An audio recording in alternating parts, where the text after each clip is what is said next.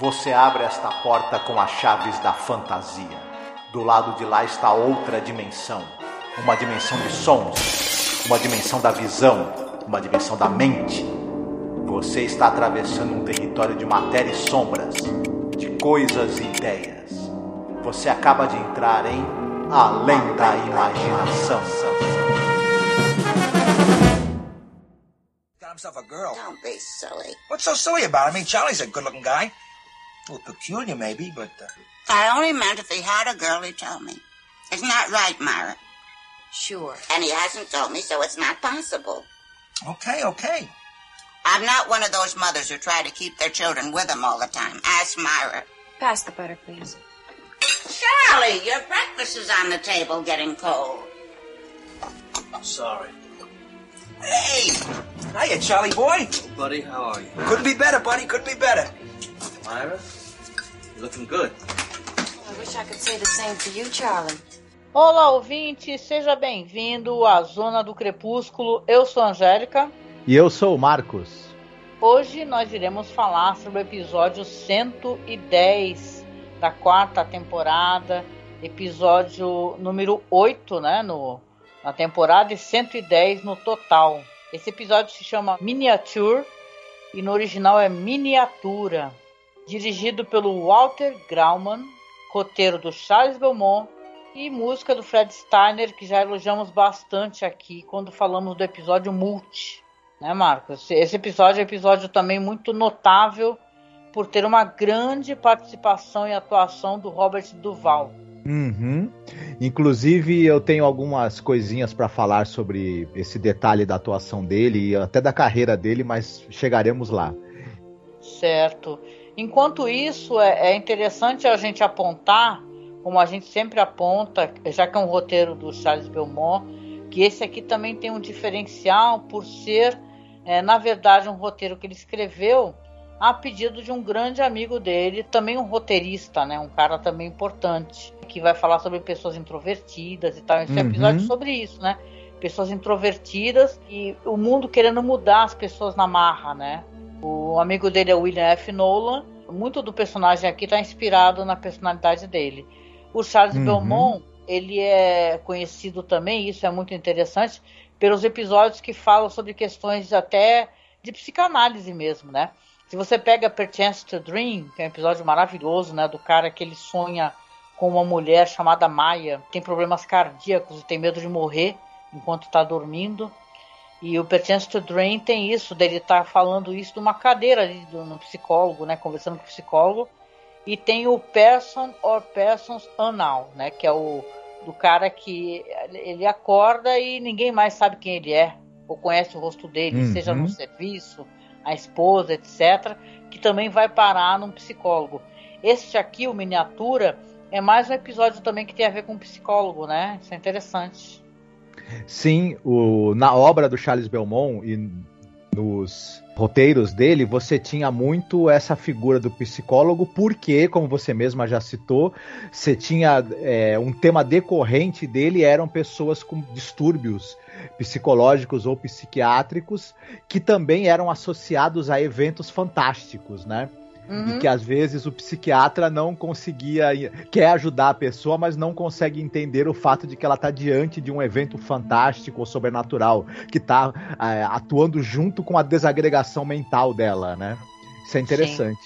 É triste também pensar que o Charles Belmont acabou sendo vítima de um processo de desagregação mental devido ao Alzheimer precoce, né?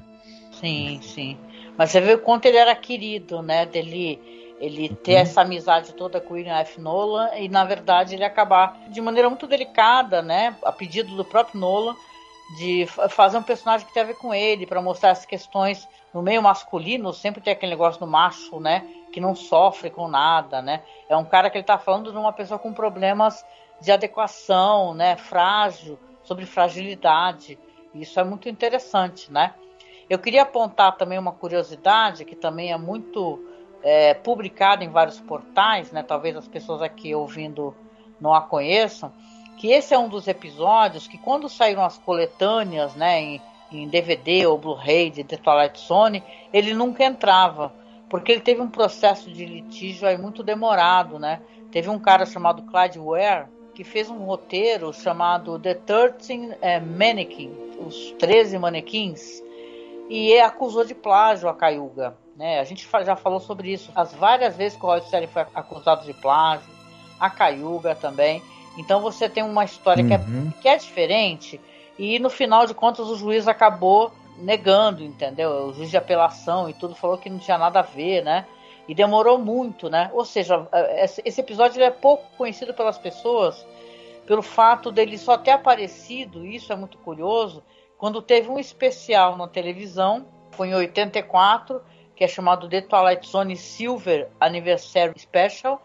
E nesse especial, inclusive, exatamente a parte que a gente vai falar que é do da casinha de bonecas, né, onde ficam ali as bonecas, ele era colorizado é porque estava na moda esse processo inovador, né, de colorização. Uhum. Então as pessoas tem muita gente que tem problema para entender ou reconhecer esse episódio como ele é na verdade, que ele é todo uhum. preto e branco. Né? Curioso isso de, dele ter sido exibido em 63, depois ficou quase 20 anos fora do ar sem poder ser exibido, e aí acabou com essas alterações, né, com essa parte colorizada.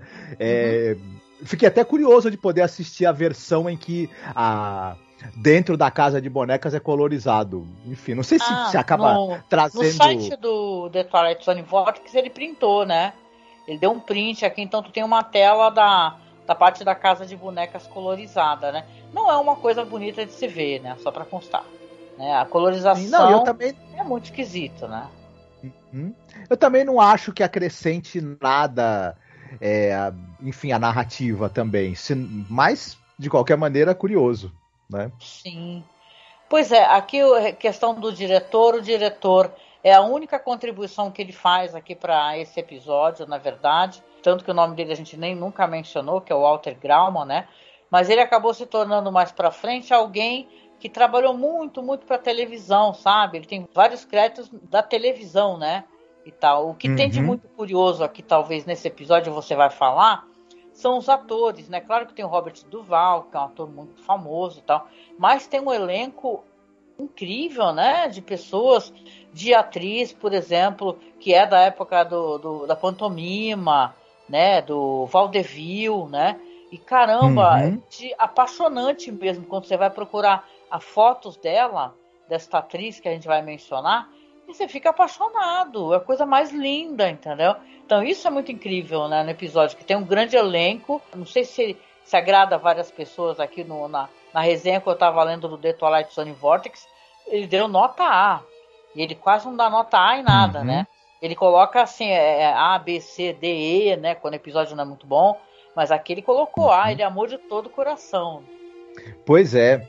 é eu também gostei bastante do episódio, mas a gente vai poder é, falar do, dos qualidades e, de, e eventuais defeitos que ele tenha também, né? Falando no diretor, ele teve essa única participação, mas esse cara, o Walter Grauman, ele é um cara importante da TV americana. Ele, nos anos 50, ele dirigiu uma série chamada Matinee Theater, que era uma série de episódios, é, era um teledrama diário que ele tinha roteiros originais e adaptava também é, contos de escritores famosos. Era uma série de altíssima qualidade, é um dos pontos altos da TV americana nos anos 50. E muito pioneira também.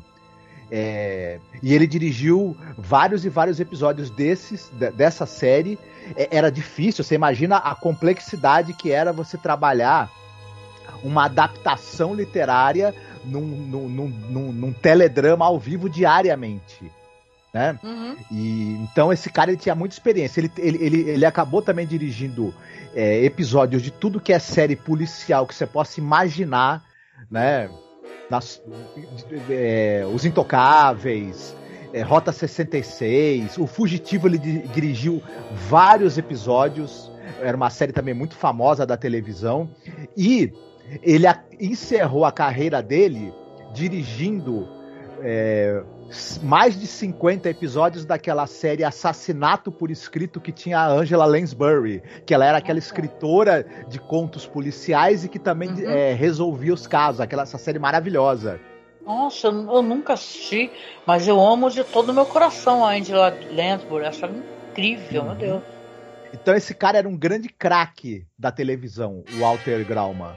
Embora tenha tido apenas uma única participação na, na série da Lenda Imaginação, ele, ele andou tocando terror aí na carreira dele na TV. Uhum.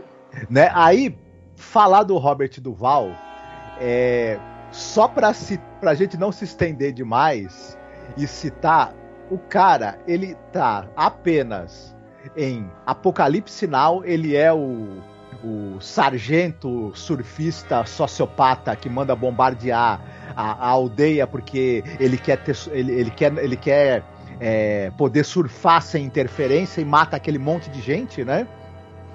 É o que É. fala que é que gostoso que é o cheiro de napalm pela manhã, né? Isso. Que tem aquela. Fa... é, eu adoro o cheiro da palma da manhã, tem cheiro de vitória. É uma, é uma, frase inesquecível da história do cinema. É, ele é, o, é o Tenente Kilgore, né? Inclusive, você, se você pensar esse nome Kilgore, né? Não tem, não tem o erro de porque ele tem esse sobrenome. Muita gente, quando assiste ao filme, não reconhece o Robert Duval. Tamanha a caracterização dele corporal, de voz. O pessoal, o pessoal demora pra reconhecer que é o cara. Não bastasse isso, ele tá no Poderoso Chefão, né? Sim. Ele faz o advogado e conselheiro da família, né? Ele está no filme THX 1138, famosíssima ficção científica distopia do Jorge Lucas, filme maravilhoso, com uma atuação monstro. Sim. Não, ele já arrebentava. Ele é famoso, talvez não tanto quanto poderia por participar de To Kill a Mockingbird, né? 62. Uhum. Ele faz o Bull Hadley nesse filme. Sim, exatamente. Tá no filme também Um, Um Dia de Fúria, só para citar mais um grande sucesso da carreira dele, né? Um, um muito marcante o papel dele como o policial que tá para se aposentar e acaba tendo que enfrentar esse homem que tá enlouquecido, né? Entre outras dezenas de papéis na televisão, é, ele começa nos teatros televisionados e aí ele vai participar de tudo que é série de TV é, policial, suspense, fantasia que você possa imaginar e depois tem uma carreira longa e prolífica no cinema, enfim. O- ele chegou a, a ser citado no, no- no Guinness Book como um dos atores que fez o maior número de papéis diferentes um do outro, de, de- de- a viver personalidades diferentes. Ele era um camaleão, não um camaleão fisicamente, ele não mudava tanto a aparência, mas ele conseguia nos seus papéis mudar a voz, a postura corporal e de uma maneira que era inacreditável quando você é, você faz um- um- uma radiografia da carreira do cara, você não acredita que é a mesma pessoa fazendo aqueles, todos aqueles papéis. Sim, foi indicado sete vezes, né? A Oscar. Chegou a ganhar por um filme chamado Tender Mercies, de 83. É, ganhou vários prêmios, inclusive Globo de Ouro, Screen Actors Guild, Emmy. O cara é totalmente assim premiado, assim, uma carreira brilhante, né? O, o Robert Duval, dá pra ver que realmente aqui ele é uma atuação muito contida, é muito é, é muito tocante assim o, o personagem dele, né? Até na verdade, Uhum. pesquisando pro episódio, me deixou muito mais tocado até do que enquanto eu tava assistindo, né? Porque ele meio que tem umas gags que são colocadas assim que eu acho que dá uma quebradinha no clima, assim, mas acho que é proposital também para não ficar aquela coisa muito pesada. Mas é um episódio onde ele tá incrível, com certeza. Uhum. A gente tem também. Quem faz a mãe do nosso personagem é uma atriz chamada Pert Kelton. Aliás, ela tá excepcional nesse, nesse episódio. É, é dela que eu tava falando, gente. Essa atriz do, do Valdeville, sabe? Meu Deus. Ah, começou a carreira na década de 30, né? Uhum. É, ela, ela começa no, no final dos anos 20 no Vaudeville, mas aí nos anos 30 ela já faz participações no cinema e em peças da Broadway. Minto, no- no- ao longo dos anos 30 todos ela tá no cinema em, em diversos papéis coadjuvantes, né? Em, em vários filmes. Depois ela dá um hiato na carreira do audiovisual, não no teatro. Retorna depois nos anos 50 na televisão, participando de muitas séries, é, séries românticas, séries de, de, de fantasia, séries de comédia. Ela era, uma, ela era uma atriz muito versátil E a gente pode ver a qualidade da atuação dela nesse papel. Ela pode ter uma ela pode fazer um papel aqui um tanto quanto caricato, mas ao mesmo tempo ele é muito intenso e muito interessante a atuação dela, né? Sim, sim. Mas é, é meio que o caso da beleza de uma atriz incrível, né? Então você fica até é, pensando assim, o, a qualidade das atrizes que o Rod Serra e a produção todos colocavam em cena, nessa né? daí maravilhosa, mesmo assim, uma grande atriz, né? Sim. A gente tem também a, atriz que faz a irmã do nosso do, do, do protagonista desse episódio, é a Barbara Barry. Ela é uma atriz que ela está em todas as séries de policial, faroeste, suspense que você possa imaginar. Ela, ela, tá, ela tem alguma participação em todas aí. E também em Além da Imaginação. Uhum. E ela também, depois que ela, que ela ficou mais idosa, ela sempre fazia esses personagens é, que é aquela senhorinha esperta, né, é, assertiva, e ela aparece também em séries e em filmes para televisão. Uhum. Diversos, sempre muito marcante. Então ela, ela, é uma, ela, ela é uma figura muito ligada à história da TV americana, a Barbara Barry. Está viva, né, inclusive. Está com 81 anos muito bem vividos, por sinal. Ai, que legal, muito bom, muito bom. Aquela faz uma mulher moderna, né, e tal, assim, olhar sagaz, né, e fica brincando com óculos. Uhum. O retrato da mulher dos anos 60, emancipada, porém casada com um cara meio sem noção, né, dela. Uhum. A gente tem também o psiquiatra, ele é vivido pelo ator chamado William Windom.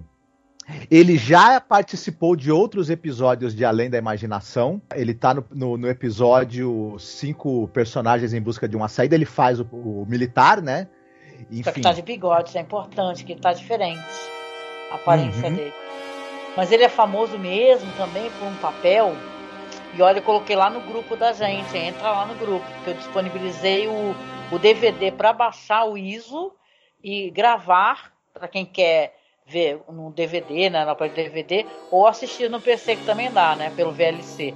Mas eu, eu coloquei lá o episódio que é o que ele é famoso, que é o eles estão derrubando o bar do Tim Riley, que é da galeria uhum. do terror, sabe? É muito famoso esse episódio que ele faz ele faz esse daí, faz também um um episódio chamado Menina Perdida, né? Mas ele tem muito sucesso, inclusive naquela série do apresentada pelo Boris Karloff, thriller, né?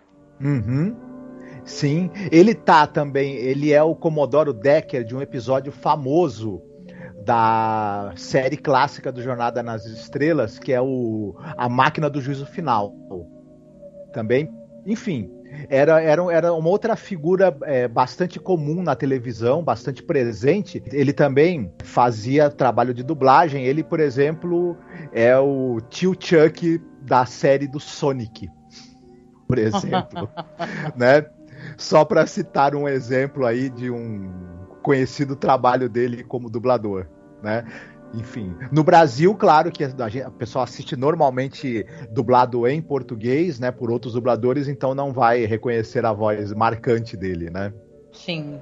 O marido da irmã do nosso personagem é o Lenny Weinrib, que é um cara que também trabalhou muito tempo para Hanna-Barbera. Inclusive o Lenny Weinrib e o Barney Phillips, que a gente também que é o chefe, o patrão do, do, nosso personagem aqui, que já apareceu em Além da Imaginação no episódio Os Verdadeiros Marcianos Fiquem de Pé, por favor, né? Hum, é, verdade. Hum. Esse, esses dois atores, além de aparecerem em diversas séries, eles eram praticamente sócios, né, é, funcionários da Hanna-Barbera. Porque, enfim, faziam voz em tudo que é série que você possa imaginar né, uhum. né, da, da, da Hanna-Barbera. E, e é isso, né? Sim. E aí, então vamos lá pro episódio? Você faz a sinopse pra gente, Marco? Faço a sinopse. Né? A, a, gente, esse episódio trata de um cara chamado Charlie Parks. Ele é um sujeito que trabalha num escritório, mas ele é um cara muito caxias, muito certinho, e ele não interage praticamente com as outras pessoas do, desse escritório. Nos horários de almoço dele, ele costuma frequentar uma cafeteria dentro de um museu.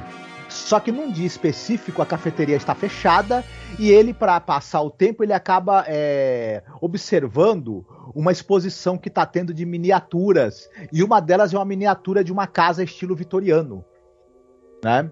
Uhum. E dentro dessa casa, em um dos cômodos, é, tem uma, um cravo, né? Um tipo de, de, de, piano, tipo cravo, e tem uma miniatura de uma, de uma moça que estaria sentada tocando esse piano. O nosso amigo Charlie começa a ver essa moça criando vida e tocando o piano.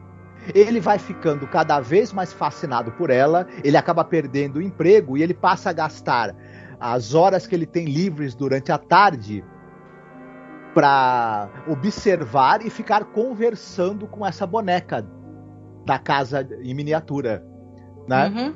Será que ele tá louco? Será que na verdade a, a boneca realmente criou vida e ele tá adentrando num outro mundo?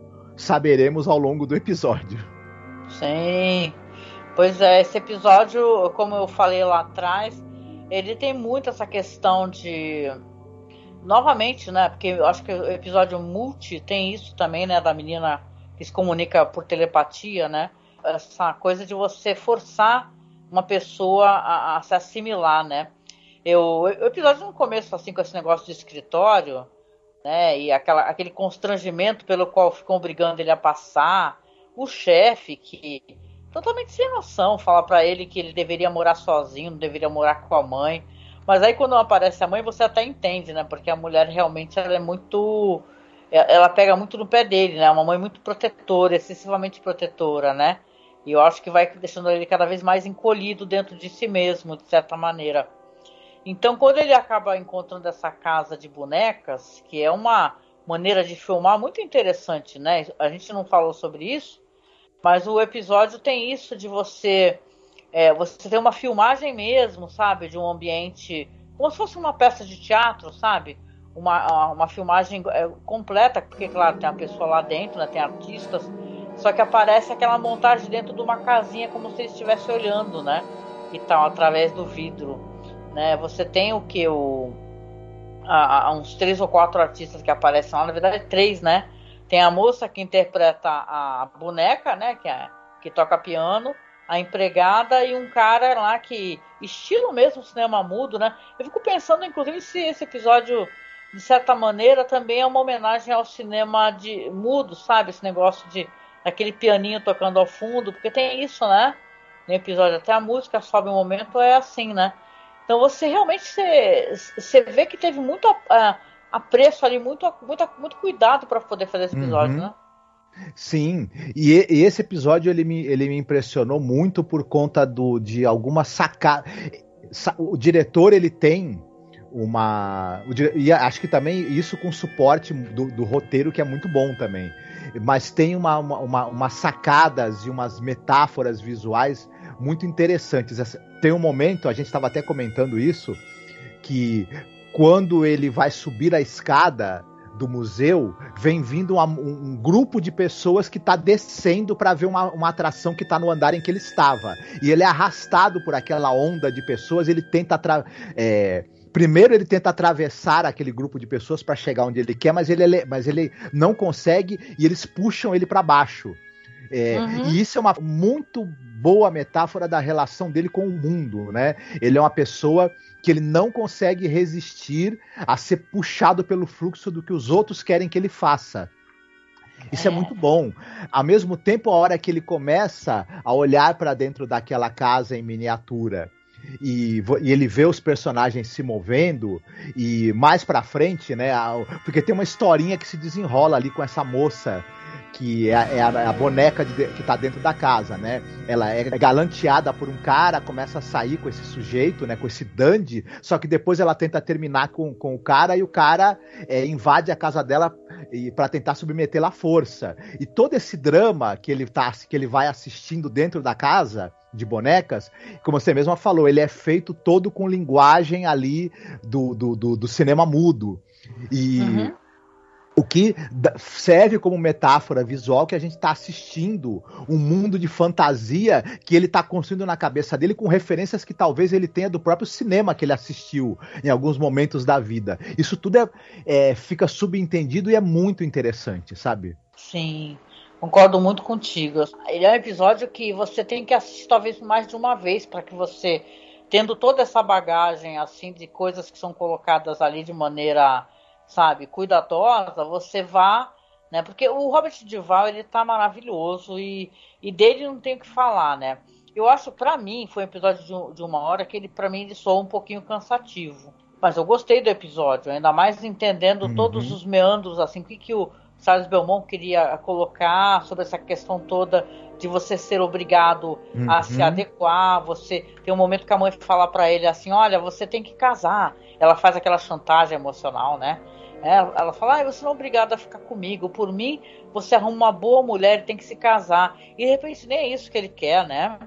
Então é, uhum. é, é, assim, ele Sim. mesmo, ele não tem muito é, o direito de falar sobre si. As pessoas ficam falando uhum. para ele, desde o chefe, inclusive, antes de demiti-lo, que ele é demitido, fica desempregado, fala para ele para ele largar, é, sei lá, sair uhum. da casa da mãe dele e morar sozinho.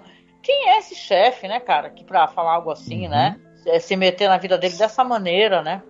Sim, mas é, isso é uma coisa muito interessante que o episódio faz. E é interessante que ele tenha, no caso desse episódio, ele tem essa metragem de uma hora. Por quê?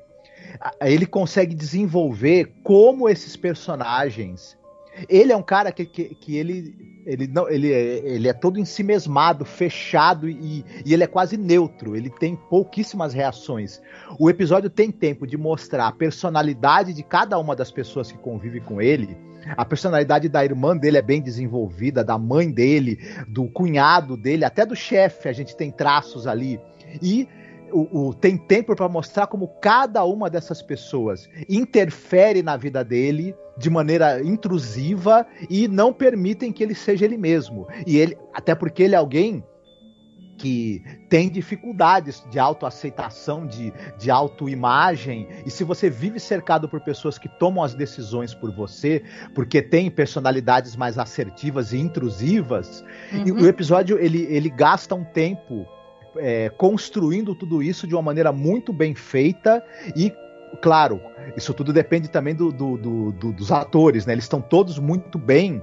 E, e, é engraçado como você tem diferentes personalidades. Um se mete na vida dele porque é influenciado pela esposa a se meter na vida do cara. É um cara também meio, meio bobão, né? O cunhado. Uhum. É, a mãe super protetora.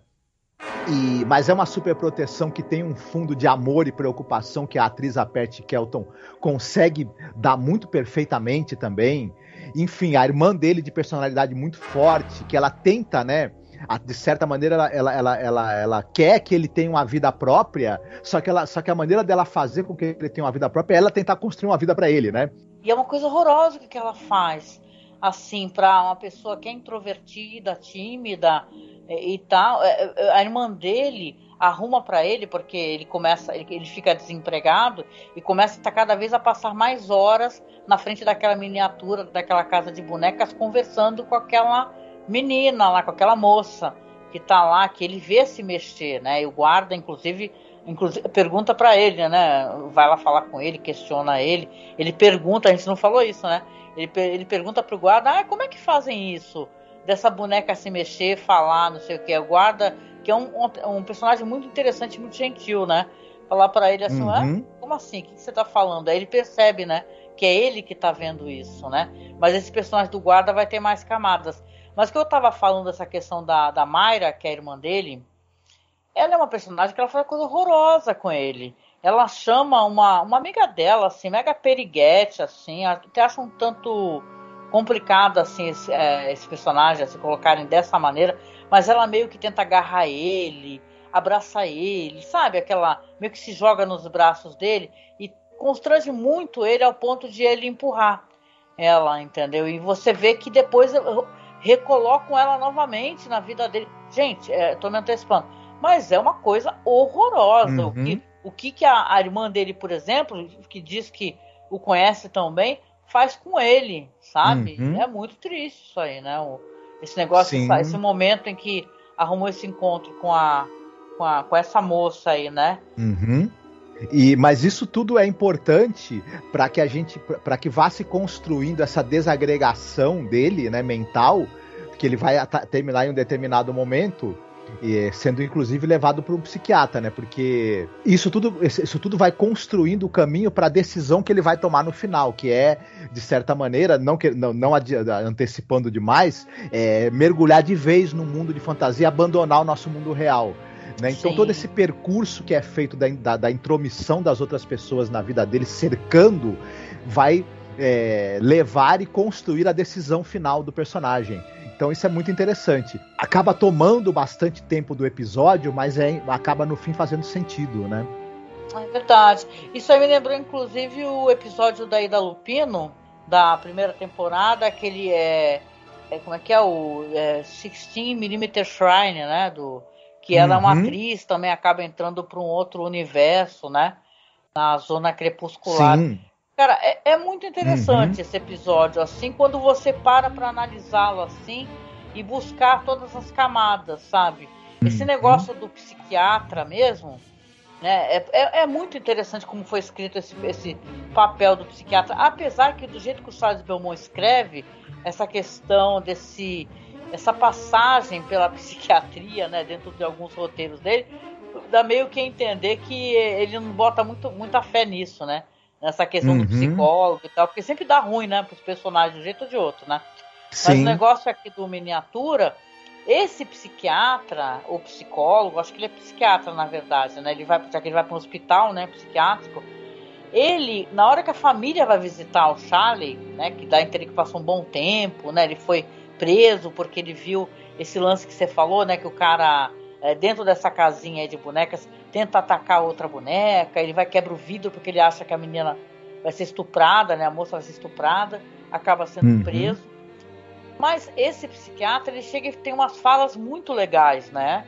Pra família, porque a família fica meio assim, a mãe já chega falando, o que acontece com meu filho? Meu filho tá louco, né? A irmã também, o cunhado, com a, aquele preconceito mesmo, né? Aquele negócio de, ah, se o cara é neurotípico, ah, ele é um louco, né? O que, que aconteceu com ele, né? Só que o psiquiatra, ele, ele até coloca em, em xeque uma coisa muito interessante, na minha opinião, não se atua. Essa questão do que, que é normal e o que, que é normalidade. Quer dizer que o meu filho não é normal, né? Aí ele, a, a mãe fala, né? Ele fala assim, ah, não, o, o que, que é a normalidade, né? Quer dizer que se, todas, se 99,9% das pessoas dormirem com meia, quer dizer que o percentual de pessoas ali que não usem meia para dormir não são normais. Então, então ele coloca uhum. em xeque essa questão da normalidade, eu achei isso muito legal, até porque o marido lá da irmã dele, o cunhado do, do Charlie, fica fazendo os movimentos com o braço assim, aí ele se vira até falar assim, é, interessantes movimentos que você fica fazendo com seus braços, né? Então essa questão de normalidade uhum. é uma coisa muito paia, né? de você uhum. julgar as pessoas Sim. só porque elas são neurotípicas de alguma maneira ou elas não se enquadram na sociedade de alguma maneira, né? Isso. E, e, esse momento em que o psiquiatra chama atenção para os gestos do cunhado do Charlie, ele é uma sacada muito boa e, e traz uma camada para tudo isso que ele fala. É aquele tipo, típico detalhe que é muito bem colocado. Eu, é, talvez é, é, tá no roteiro, mas o diretor também percebeu a importância desse pequeno momento. E o psiquiatra é muito feliz na fala dele, porque assim, é obviamente. É, é, um problema você conversar com bonecas, pode ser, né? Se você fantasia que a boneca tá viva. Mas não é um problema você não ser casado. Como dão a entender que o fato de, dele ter 30 anos e não, e, não, e não ter nunca namorado ou casado torna ele um anormal. E não é. Isso, isso, não é um problema. É, o fato dele, dele ter tido vários empregos, dele não ter se adaptado a. Não, também não é necessariamente um problema. O problema pode ter sido dos outros, né? Das pessoas com que ele conviveu no emprego que também não se adaptaram a ele, não souberam aceitá-lo. Então, é, tem toda essa, essa, essa, discussão a respeito de, de você ser aceito, de você se adequar, de você se alienar e, e, e também como os outros podem contribuir para a sua alienação.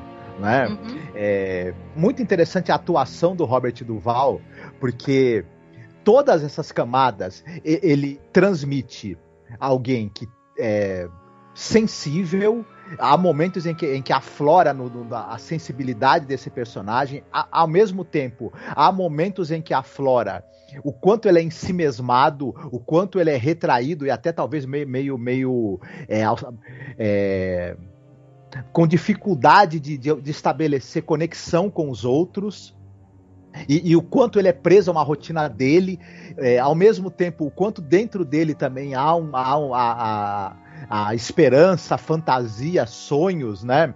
É, é, é, interessante a expressão que esse personagem tem quando ele tá com as pessoas e como a expressão dele muda completamente quando ele tá nesse mundo de, de imaginação dele, com Sim. esse amor, né? E, que ele, que o ele jeito tá... que ele fala, né? O carinho, uhum. o afeto, o, o, a desenvoltura, né? Isso é tão bonito, Isso. né? Isso ao mesmo tempo esse lado talvez até patético dele, você vê como, como, como o, o, Robert Duval coloca esse personagem meio encurvado, com uma postura meio, meio, meio defensiva, e como é, as expressões dele em alguns momentos assumem um caráter meio patético também. É, uhum tudo, tudo isso tá no tá na, é uma pessoa com muitas uma pessoa muito complexa e problemática e com muitas camadas e todas elas são contempladas no trabalho de atuação do Robert Duval que eu fiquei de queixo caído com a atuação dele. Até porque uma atuação é, é mais fácil chamar a atenção uma atuação que ela é estriônica, que ela é, uhum. é voltada para fora. Uhum. Isso, a atuação dele, ela, ela vem de dentro para fora. Ela é, ela, é uma, ela é uma atuação muito mais intimista, usa muito menos a voz e muito mais expressões e tudo mais, mas ela é muito impecável, sabe? Ai, assina embaixo. Concordo demais contigo. Pergunto para você, aproveitando aqui o ensejo, conta pra gente como é que a história termina, que aí a gente pode analisar e fazer algumas recomendações certo. Ele recebe alta. Né, ele começa a se comportar como alguém que percebeu que estava vivendo no mundo de fantasia, né? O psiquiatra conversa com a família para eles ficarem menos intrusivos na vida dele e deixar ele tentar levar a vida do jeito dele, agora que ele está liberto de, de, de, das fantasias que ele criou. E ele fala que tá tudo bem, tô ótimo, vou aceitar o emprego que vocês me oferecerem, né? Ele vai para casa e fala para a mãe: "Mãe, pode pode arrumar minha cama". Ele parece que tá tudo bem. Na verdade, quando a mãe arruma a cama para ele, ele tranca o quarto e foge pro uhum. museu. Sim. Ele fica, o museu ele fecha cedo naquele dia, que é uma quarta-feira, se eu não me engano, uma coisa assim. Cinco horas Só... da tarde. Isso, só que ele fica escondido lá dentro e ele fica escondido dentro de um sarcófago egípcio. Isso é outra metáfora visual muito interessante, porque quando ele sai do sarcófago para fazer o que ele pretende fazer, a gente logo é, imagina aquilo como um renascimento para ele. Ele está planejando renascer para uma nova vida. E uhum. justamente no momento em que ele está ali observando novamente o amor platônico dele, que é a boneca né, da casa de bonecas, é, da miniatura.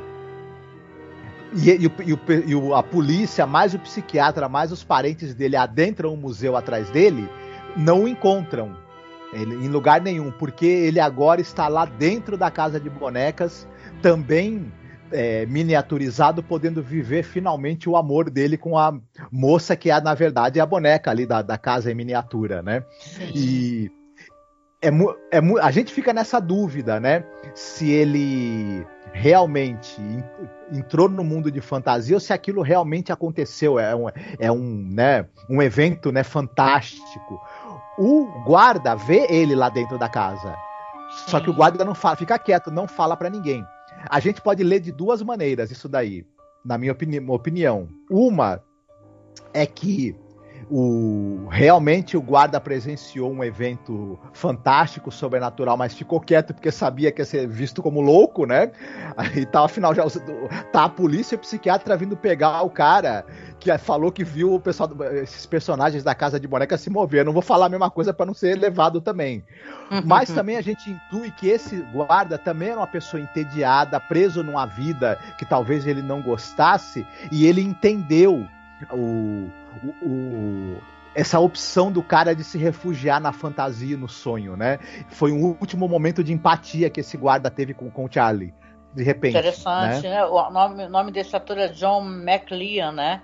E eu acho muito legal o personagem dele, como eu falei, é um personagem que dentro da história ele aparece com camadas, né? Ele, você tem ele sendo um guarda ali curioso, ali ele tem uma natureza muito simpática, é, até mesmo quando ele tem que prender, né, o personagem, porque o personagem quebrou a, a ouvido da miniatura, ele conversa calmamente e depois eu também faço uma leitura, concordo contigo que realmente ele também está fazendo ali uma, ele é meio fora da caixinha, né? E ele consegue ver o Charlie por causa disso, né? Porque ele também ele tá é, meio é, não se adequando, né?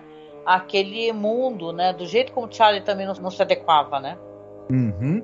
E, e, esse ator, o McLean, é incrível como ele, com o olhar também, ele passa a, a empatia e a preocupação que ele tem em relação ao Charlie. Uhum. E é muito interessante. E como Sim. você mesma falou, ele acaba é, tendo. Não é um personagem unidimensional, apesar do pouco tempo de tela. Ele tem camadas muito interessantes e que acabam sendo é, é, fazendo parte da conclusão final, inclusive, dando uma outra possibilidade de leitura para a conclusão do episódio. É verdade. É, é, um episódio muito comovente, o miniatura com toda certeza, né?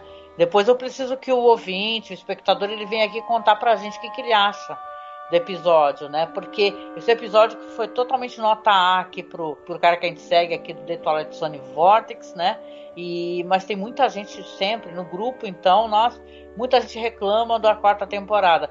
Até esse momento, pelo que eu tô vendo, poucos episódios foram fraquinhos na nossa opinião, mas alguns são excepcionais e eu sou obrigada a a reverter a minha opinião sobre esse episódio, pesquisando sobre ele, né? Vou fazer a revisão também. Ele é bem interessante mesmo, né? Eh, se analisando todas essas camadas, né? De, eh, psicológicas do personagem, né? É muito interessante. Né? E termina assim, né? A gente vendo o Charlie com, todo feliz, né? E tal, a, com, aquela, com aquele negócio que é de ficar vendo fotinhas, né? Você encosta no olho, uhum. assim, aquela coisa antiga, não sei o nome daquele negócio né? Que aí ele tá sorrindo para ela e tal. Ele tá visivelmente muito feliz, né? Eu lembro que a gente uhum. fez uma uhum. leitura quando a gente foi falar do episódio da Ida Lupino, que ela se matou no final, né? Só que a natureza gentil, né, do, do roteirista ali, dá mais a entender que ela entrou para um outro portal, né? Entrou para o filme com uhum. um ator que trabalhava com ela, que era o não o amor da vida dela, né, na vida pública dele, sim, era, era o amor da vida daquele personagem, ele tá sempre naquela grande festa, né? Tu acha que isso é um uhum. final possível também, aquela miniatura, né? Se for fazer uma outra leitura, de repente? Sim, sim, com certeza. E essa coisa dele estar tá olhando aquele, que você usa para ver fotos, né? É, uhum. Fotos são miniaturas de pessoas, né? De certa Sim. maneira. Você vê como é, é, é, ele agora é uma miniatura olhando outras miniaturas e pode ser camadas, né, de um da fantasia de alguém que pode inclusive, como eu concordo com você, ele pode inclusive ter ou é, dado cabo da própria vida ou, ou entrado num mundo mesmo de negação e, e fantasia do qual ele não vai voltar mais, né? Uhum, uhum. Ah, mas eu quero pensar, é que nem no, no, no episódio da Ida Lupino lá, eu quero pensar que na verdade ela conseguiu entrar para dentro da película e tá em uma festa que nunca termina, né? Então aqui o uhum. personagem consegue também ficar com a mulher pela qual ele estava apaixonado. E é isso, né? E na parte de recomendações, o que, que a gente tem para recomendar hoje, Marcos? Olha, eu vou recomendar. Eu gosto muito da série é, A Quinta Dimensão, The Outer Limits. E ela tem um episódio, é o episódio número 31 da primeira temporada, chamado Decamillion. É um, é um episódio em que o Robert Duval, ele a Terra a Terra tá sofrendo uma invasão alienígena, uma ameaça de invasão alienígena, e um agente ele é alterado é, através de, de, de, uma série de procedimentos genéticos a, e tudo para ele ficar com a aparência dos, dos, alienígenas. Ele tem que aprender a língua deles, a cultura deles, para se infiltrar, para poder trazer informações que possam ajudar os humanos a se, a se defender da invasão. É muito interessante esse episódio. Tem uma atuação absolutamente sensacional do Robert Duval. Então é uma recomendação que eu, que eu faço. Pra, uhum. não vou, é, eu recomendaria também as outras tantas atuações incríveis ao longo da carreira dele, mas são muito conhecidas. É, é chover no molhado.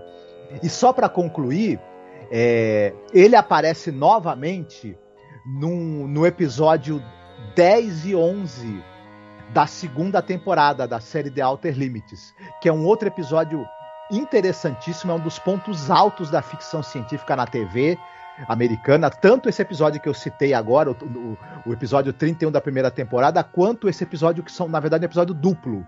É o episódio 10 e 11 da segunda temporada. Em que ele faz um ele faz um agente que está é, que tá investigando é, soldados do exército que, que, que na guerra levaram, foram, receberam tiros na cabeça, só que em vez de morrerem, desenvolveram. É, o QI deles se desenvolveu monstruosamente, né? De maneira anormal, e eles começam, é, a, após saírem do exército, a, a, a, fazer uma espécie de conspiração, não se sabe exatamente para quê, e, e quem está por trás disso. É outro episódio interessantíssimo, com outra atuação, ó, chuchu beleza do Robert Duval, como era já comum, né? Em relação Olha, a ele. Eu não assisti, tô aqui enquanto você tá falando, tava até procurando, né? Tô muito curiosa, vou atrás, Marcos. Obrigada pela recomendação, uhum. meu querido. Poxa, legal. Pois é, da minha parte aqui eu vou recomendar algo de um diretor, roteirista, quadrinista que eu tenho uma paixão. Ele é bem idoso, assim, ele é, mas ele é muito querido, muito reconhecido que é o Alejandro Jodorowsky. A gente já fez um podcast, inclusive, sobre um, um pouco da carreira do Alejandro Jodorowsky, né, Marcos? Há muitos anos atrás, uhum. né? Então a gente falou deste filme que eu vou recomendar. E eu recomendo, inclusive, o podcast, gente, apesar que ele fica desatualizado, porque de, de lá para cá o Jodorowsky já fez mais coisas, né? Mas é interessante de qualquer maneira para conhecer um pouco mais sobre os filmes famosos do Jodorowsky, né? A carta, né, que você vê que é tão linda no final, que é a carta para Cannes, né, quando ele está apresentando. Mas o filme que eu vou recomendar é um filme de 89 chamado Santa Sangre. É um filme que eu adoro, assim, dos filmes do Jodorowsky, eu acho que é um dos meus favoritos. Né? Eu gosto muito da Montanha Sagrada também, mas o Santa Sangre ele tem uma coisa muito parecida com essa questão do episódio que nós estamos comentando. Ele vai falar a história justamente de um rapaz. Ele tem problemas mentais, inclusive ele se encontra em um manicômio quando o filme começa. E a gente vai ter, através dos flashbacks, conhecer como é que foi a vida dele, a infância dele. Ele era filho de artistas circenses. A mãe dele acaba sofrendo violência, né? O pai corta os braços da mãe dele. Ele, ele mesmo acaba atacando o pai, né? Que é o, o dono do circo, né? A mãe dele acaba fundando uma religião, né? Que vai justamente rezar para essa santa que não tem braços lá do México, né? É uma produção é, México-Itália, né? Uhum. Inclusive, e tem a ver com é, é, o diálogo, né? Tem esse negócio do assassino. E é um filme incrível, maravilhoso. Tem essa personagem também que é uma menina chamada Alma, que depois é, é, é justamente esse negócio dele conseguir reencontrar com a alma dele, né? Pô, e o Santa Sangre, eu acho que é um dos filmes. Ele é um filme que eu acho, assim, ele é tão curioso, aquela parte circense, né? Tem uma coisa de Buñuel, inclusive coisa que o Jodorowsky já fazia, né? Nos filmes anteriores dele, ou até Fellini, né? Essa surrealidade. Mas você tem aquele negócio do elefante, né? Que morre e vai se tornar alimento para os famintos, né? O Jodorowsky ele tem uma sensibilidade muito grande e ele é muito cultuado até hoje. Ele fez aniversário recentemente, é que a gente está gravando, né? Foi uh, um ou dois dias depois do aniversário dele.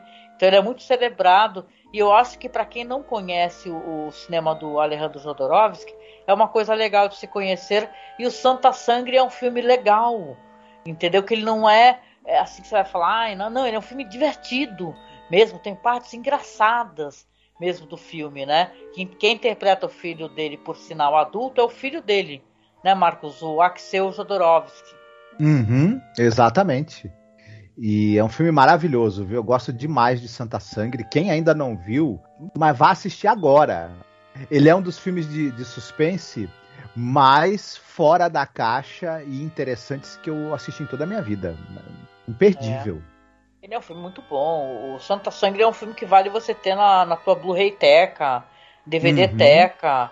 Assista, assista os documentários sobre o Jodorowsky, né? Porque ele é um cara que ele tem a psicomagia, né? Um cara do tarô, né?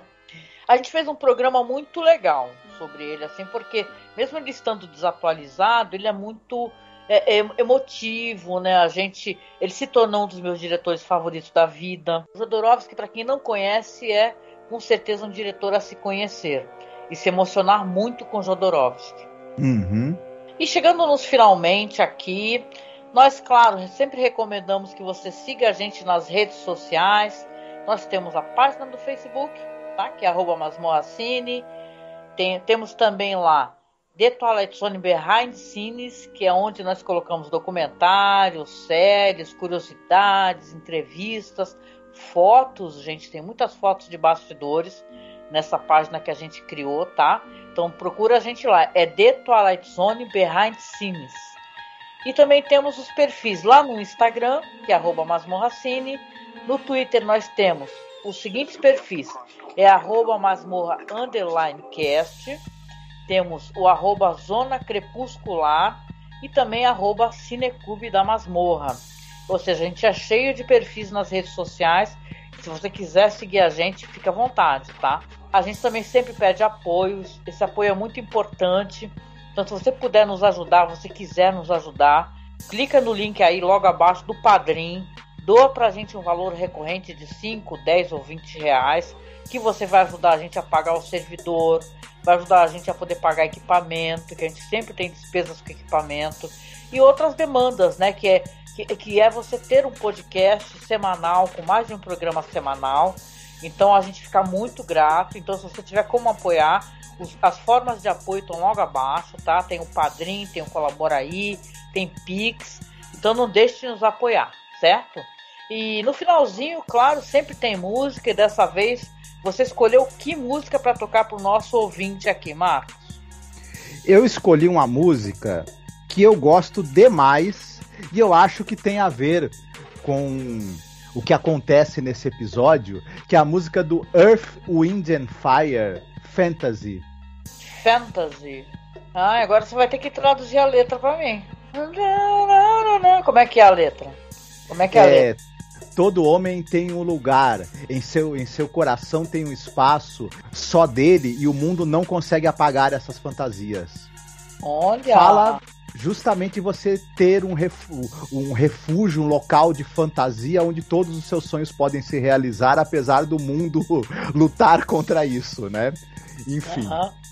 Ah, é muito legal. É, no contexto da época, essa fantasia, né, que tem a ver também com, com a proposta musical e tudo, é, às vezes era ajudada com o uso de algumas substâncias, que não é o caso aqui do, do, do episódio, mas, né, a sim. intenção continua sendo parecida. Vamos tocar sim fantasy, que é a minha cara, eu adoro discoteca.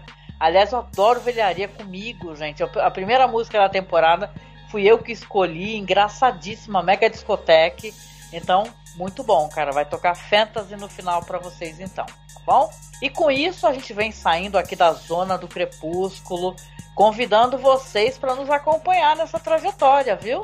Então a gente vai continuar. Vamos ver qual é o próximo episódio. É o da impressora do, do diabo, né? The Printer's Devil, não é isso?